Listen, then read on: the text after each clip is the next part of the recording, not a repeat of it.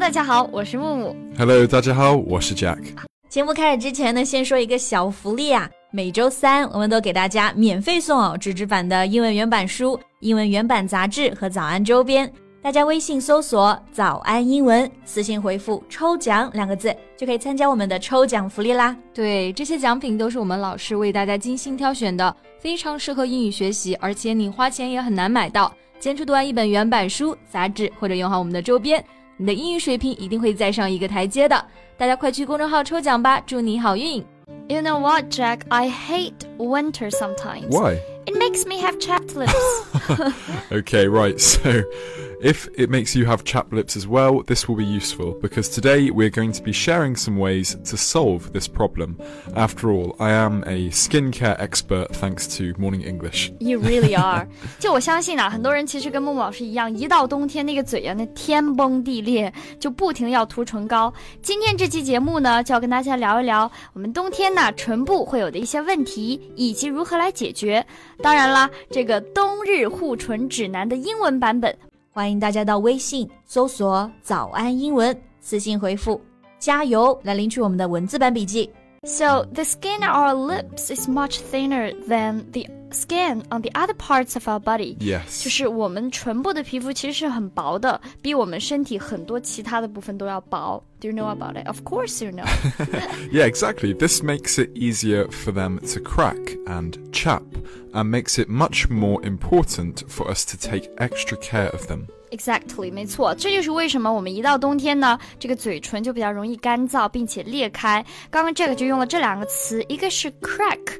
表示裂开，一个是 chap，c h a p 表示皲裂啊，都是表示裂开的意思。所以我们要细心的呵护我们的嘴。 Yeah, chapped lips are most common in winter when the cold, dry air dehydrates our skin.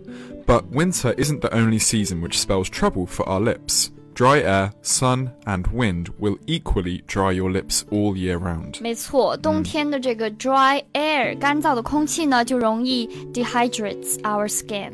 这个 dehydrate 就是使什么什么脱水，没有水分，没有水对，就让我们的肌肤脱水。Not only in winter，不只是在冬天，一年四季呢，我们唇部的问题都非常的多， Mm, yeah, like chapping, 就是我刚刚提到的皲裂， splitting, 就是那嘴唇上的皮裂开，叫做 splitting， yeah, cracking, 裂口， bleeding, 有的时候嘴就会这个皮掉了，就容易流血，bleeding。 and cold sores. 就是嘴里嘴里长了很多的水泡，嗯呐都是非常难受的一些问题。The question is how do we solve these lip problems in winter？ Well, the number one thing to do is do not touch or lick your I lips. just did it 。 Me too, yeah. 就这个特别重要。第一点呢，就是我们不要总是用自己的舌头来舔自己的嘴唇。Never lick your lips. It might feel good for the moment. And also feel hydrating for your lips，就 yes. 可能舔的时候觉得啊，这个嘴唇好像很湿润了，但其实是会让你的嘴唇更加干燥。 Exactly. The next thing you can do, Diarga, is to stay hydrated. So you uh, 喝很多水, drink lots of water, 对吧?嗯，对，喝水，多喝喝水呢，水好像是一个解决身体问题的万能答案啊，answer for every problems for our, of our body. Definitely. Yeah, staying hydrated is one of the most important things when it comes to healthy lips. Yes. So one of the best things you can do is try to keep your lips hydrated overnight. 没错，在睡觉的时候呢，我们的唇部呢也会非常的嗯，what's this？就非常的不好意思，是我。没事没事，我们的唇部呢就会非常的干燥。While we are awake, we know when our lips dry out, but this could be a problem when you're asleep. Exactly, yeah. Okay, Disanga, number three. Massage your lips. Massage. 对对对，大家没有听错，不仅我们的身体呢可以做马杀鸡，我们的唇部呢也可以做做这个 massage。You can use some nourishing oils to massage your lips for about five minutes every day. Yes, 按 yeah. 摩自己的嘴巴。 okay, Disuga, always carry lip balm. B A L M balm. Let's think for a minute then. You never know when your lips are going to start to dry out, so make sure you have a good creamy and hydrating lip balm with you even while you are traveling. 没错，就是随身携带一个唇膏，我们就可以时刻保持自己的嘴唇比较湿润，保持这个唇部光滑细腻。那么刚刚呢，这个提到这样一个词叫做 lip balm。 B A L M lip balm 就是唇膏的意思。还有一个词就是 creamy。 C R E A M O I 表示光滑细腻的，所以下次呢，大家要记住了，不管你去哪里呢，不管什么季节呢，呃，身上都可以 always carry a lip balm。Yes, it's very important. And also, when you do go out, it, you might want to use some lipstick as well, because that can also help protect it. Not not something I do though. For girls, of Yeah, course. exactly. So men can use lip balm, but hmm. girls can use lip balm and lipsticks. yeah. So using lipsticks protects your lips from the sun, dry air, dirt, and other outside factors. 就你看看，这就是我们女生涂口红的原因。That's why we love to use lipstick.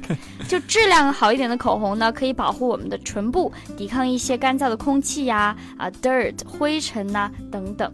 Okay, right now let's have a quick review of some of the things not to do and things to do. 好，最后呢，我们来一起复习一下，我们到底要做什么，不要做什么呢？不要做什么呢?